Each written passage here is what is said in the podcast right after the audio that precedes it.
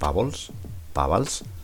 Hola de nuevo, soy Dani y os doy la bienvenida a una nueva entrega de vuestro podcast favorito, Becky Go Radio. Y esta vez es el principio de una cosa bastante novedosa, al menos para mí.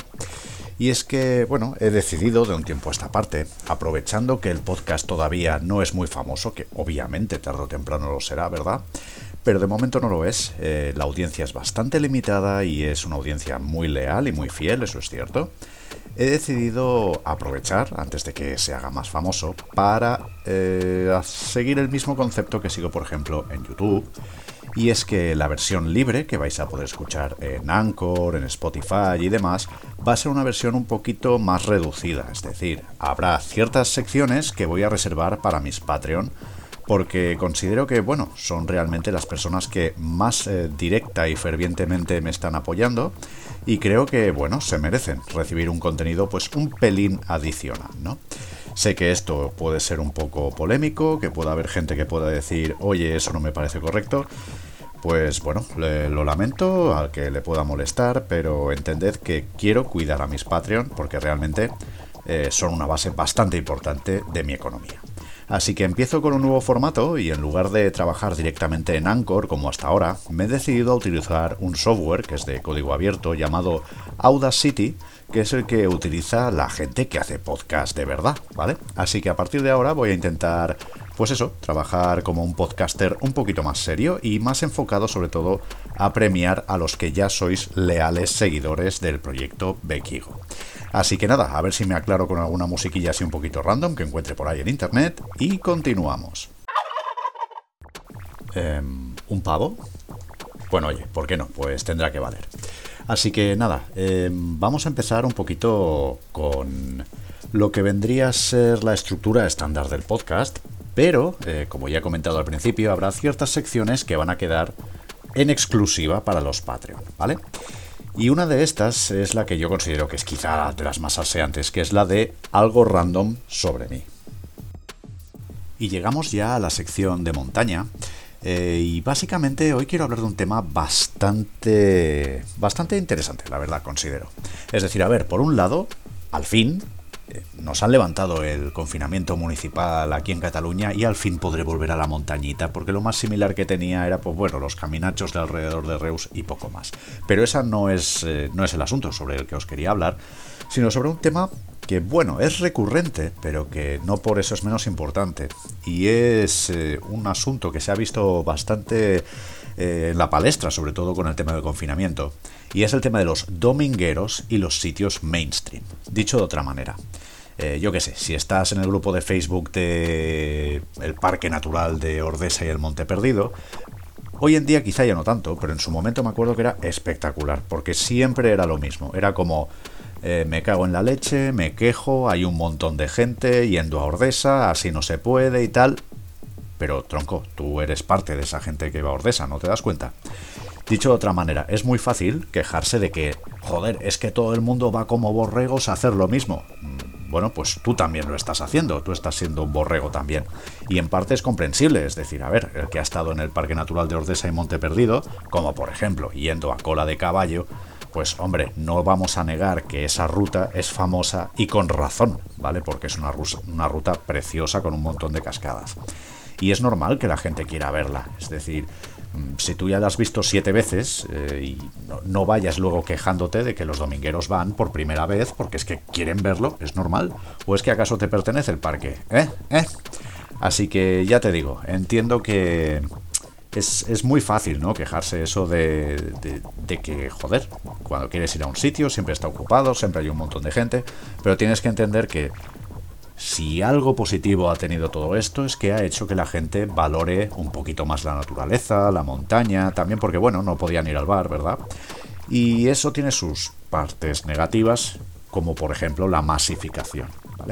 Entonces sí que es bastante importante que todos seamos limpios y que seamos cívicos a la hora de cuidar de nuestro entorno, pero que también debemos ser, eh, ¿cómo decirte?, más tolerantes con la gente nueva, aunque venga en avalancha, no tienen la culpa de ser muchos.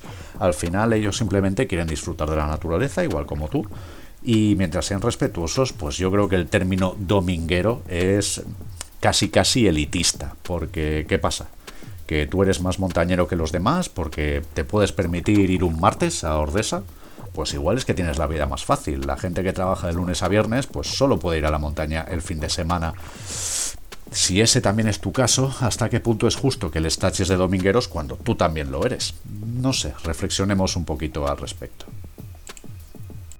Y llegamos ya a la sección del viajero 2.0, en que sabéis que procuro daros consejos, pues desde la humildad obviamente, tecnológicos relacionados con aplicaciones, páginas web o artilugios o gadgets variados que os puedan ser útiles cuando estáis en ruta, en viaje, cosa que obviamente todos estamos deseando hacer y francamente, ojalá las cosas empiecen a mejorar y poco a poco podamos volver a viajar, que creo que todos tenemos ya bastantes ganas, ¿cierto?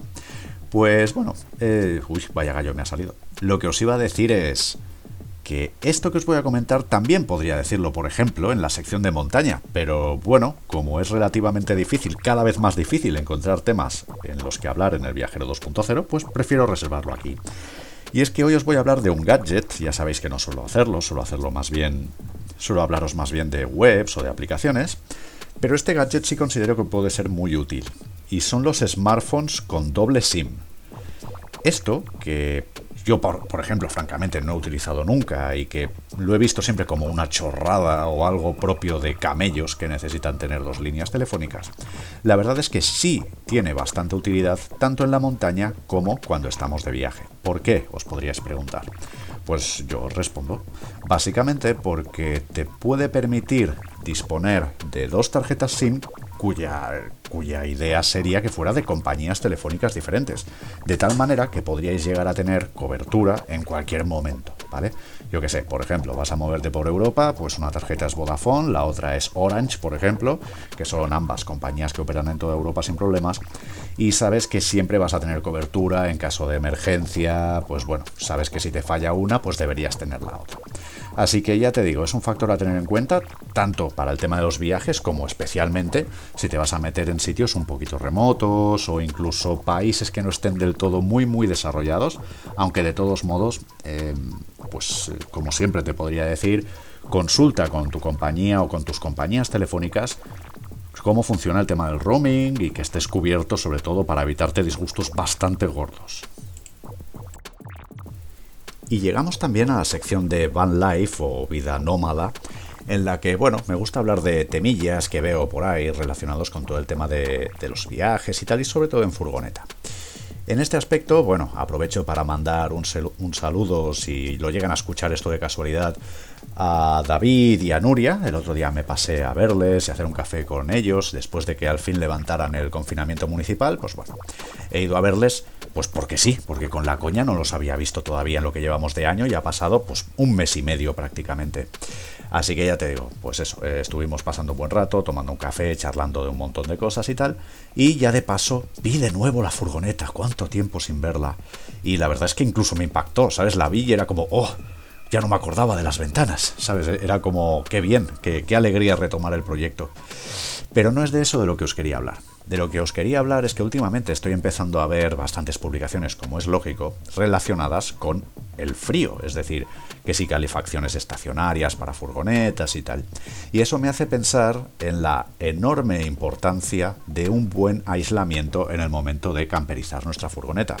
De hecho, sin ir más lejos, nosotros hemos dedicado muchas horas de trabajo a eso, muchas más de las que podáis pensar. De hecho, si os pasáis por el canal de YouTube de Bequigo, pues veréis que hay varios vídeos sobre la camperización y el tema de la furgoneta es que eh, salen casi todos. Es decir, Hacemos las ventanas, pero seguimos aislando. Hacemos tal cosa, pero seguimos aislando. ¿Sabes? Es decir, el aislamiento parece que no se acaba nunca, te dejas dinero si quieres hacerlo bien, pero la verdad es que estoy muy orgulloso del trabajo que ha hecho todo el equipo, todas las personas que han pasado por ahí.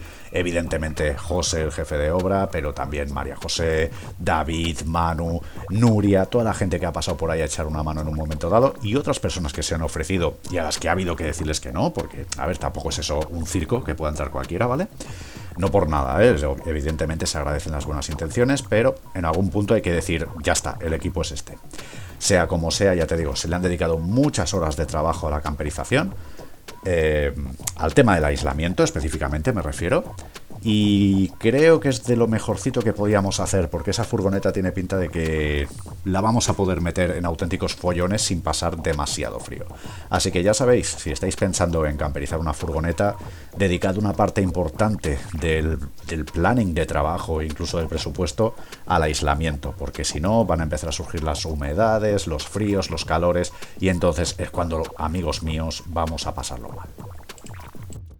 Y llegamos ya al tema drones. Eh, y bueno, la verdad es que podríamos hablar de muchas cosas, pero la verdad es que el tema, bueno, parece que es inminente, el tema de la publicación del famoso DJI FPV y tal, que la verdad es que tengo mucha curiosidad por verlo ya en acción.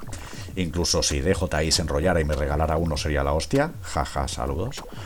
Pero de lo que os quería hablar básicamente es de, bueno, el enorme revuelo del que os habréis enterado si es que no vivís en una cueva y os interesa el mundo de los drones. Y es todo el follón que ha armado a esa con el tema de que ahora todos los drones en España, hasta que salga el Real Decreto o si es que indica lo contrario, deben estar asegurados. Es decir, que deben disponer de un seguro de responsabilidad civil obligatorio, indiferentemente del peso e indiferentemente del uso.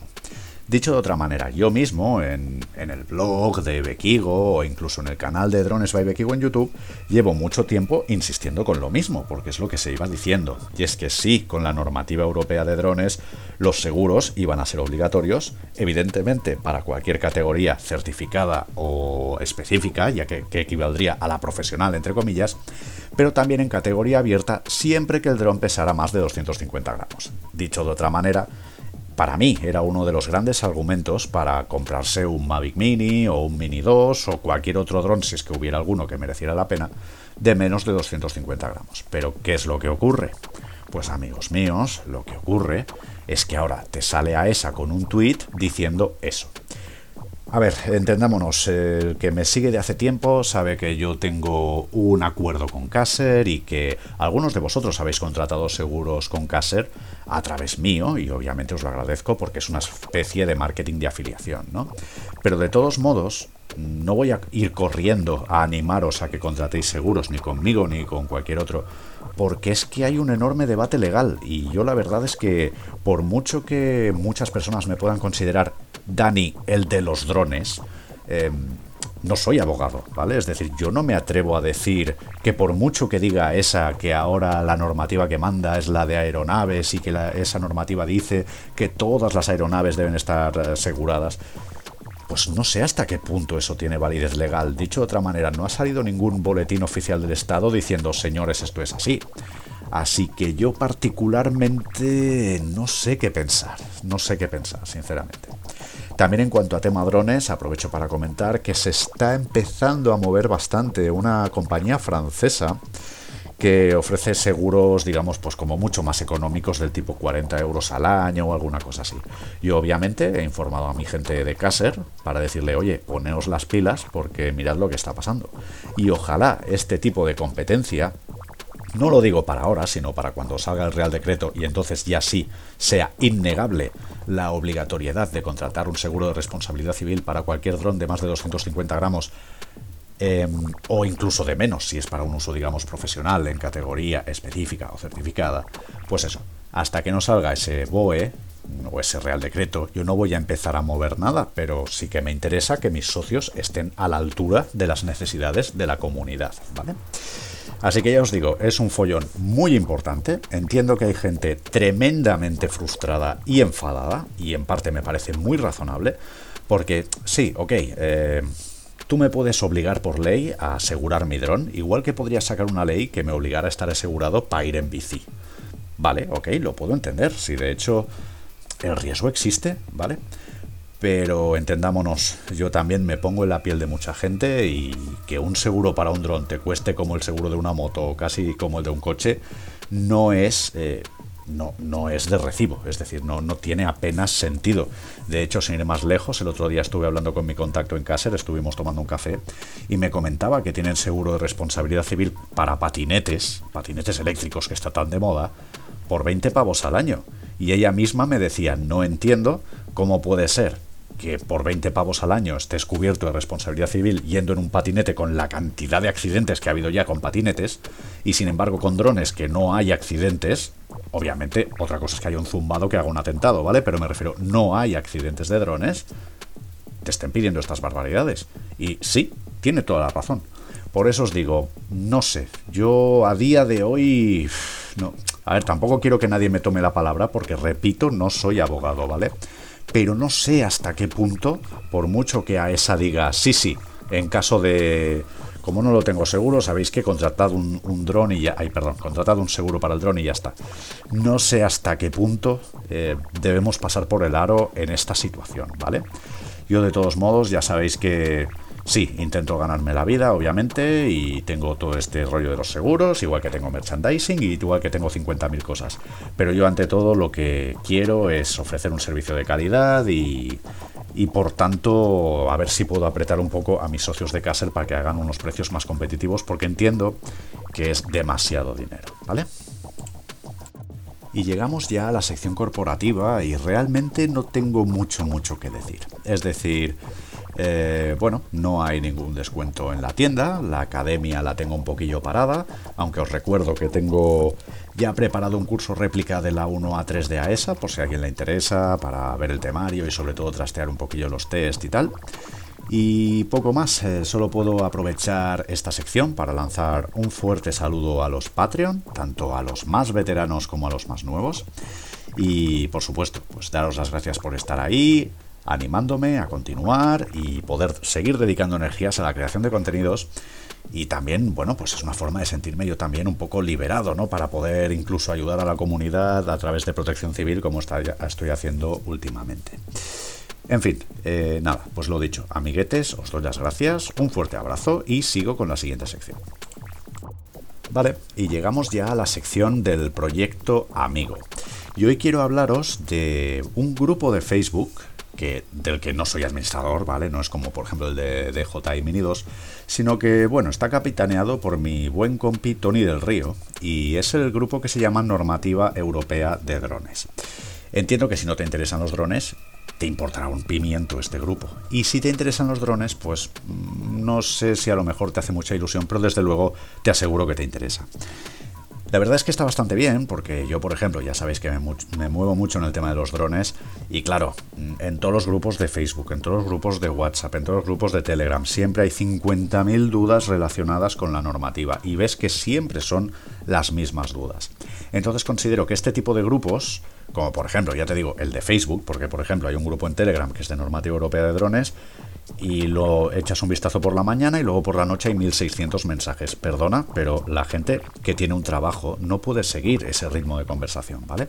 Entonces veo bastante importante el hecho de, de que existan grupos de este tipo en los que, bueno, si eres un usuario asiduo de Facebook, la verdad es que te puede interesar bastante. Y además, eh, sé cómo trabaja Tony, sé que trabaja bien, que todo está bien categorizado, está fácil de, de, encontrar y que realmente te va a ser bastante útil para resolver las dudas, sobre todo en estos tiempos tan confusos que corren, ¿no? Así que ya te digo, si por lo que sea te interesan los drones, te has metido o tienes pensado meter la patita y eres usuario de Facebook, no lo dudes. Métete en el buscador y busca normativa europea de drones y te metes en ese grupo que la verdad es que ahí la gente que hay semos bastante majete.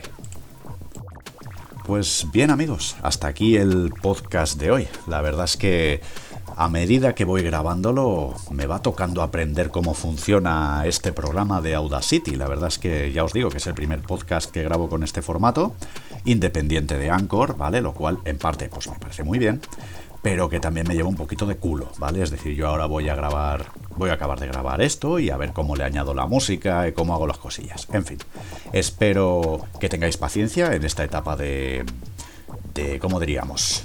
De mm, transición, esa es la palabra. Y bueno, también espero que el podcast os haya parecido bastante interesante como siempre. Ya sabéis que mi objetivo es eh, pues que podáis aprender algo eh, como mínimo, que estéis entretenidos mientras paseáis al perro, os, paseáis a vosotros mismos, hacéis vuestras mierdas domésticas o mierdas de cualquier otro tipo. Por lo demás, solo me queda, evidentemente, aparte de daros las gracias por haber llegado hasta aquí, recordaros que podéis apoyar al proyecto Bekigo en las principales redes sociales. Hablamos de Facebook, Instagram y YouTube y también al proyecto de Drones by Bekigo si es que os interesa en Facebook, Instagram, YouTube y también en Twitch donde hago directos de simuladores FPV y otras cosillas. Si además queréis marcar la diferencia y también, entre otras cosas, poder escuchar todas las versiones random que no están incluidas en la versión abierta de este podcast en Anchor, pues podéis echarme una mano en patreon.com barra donde a partir de 3 euros al mes tendréis acceso a contenidos exclusivos, como por ejemplo este podcast completo de Bequigo Radio, entre otras cosas. Aparte de apoyarme, que es eh, por lo que sé que, que todos vosotros estáis haciendo Patreon, ¿vale? Así que nada chicos, muchísimas gracias por estar ahí y hasta la próxima.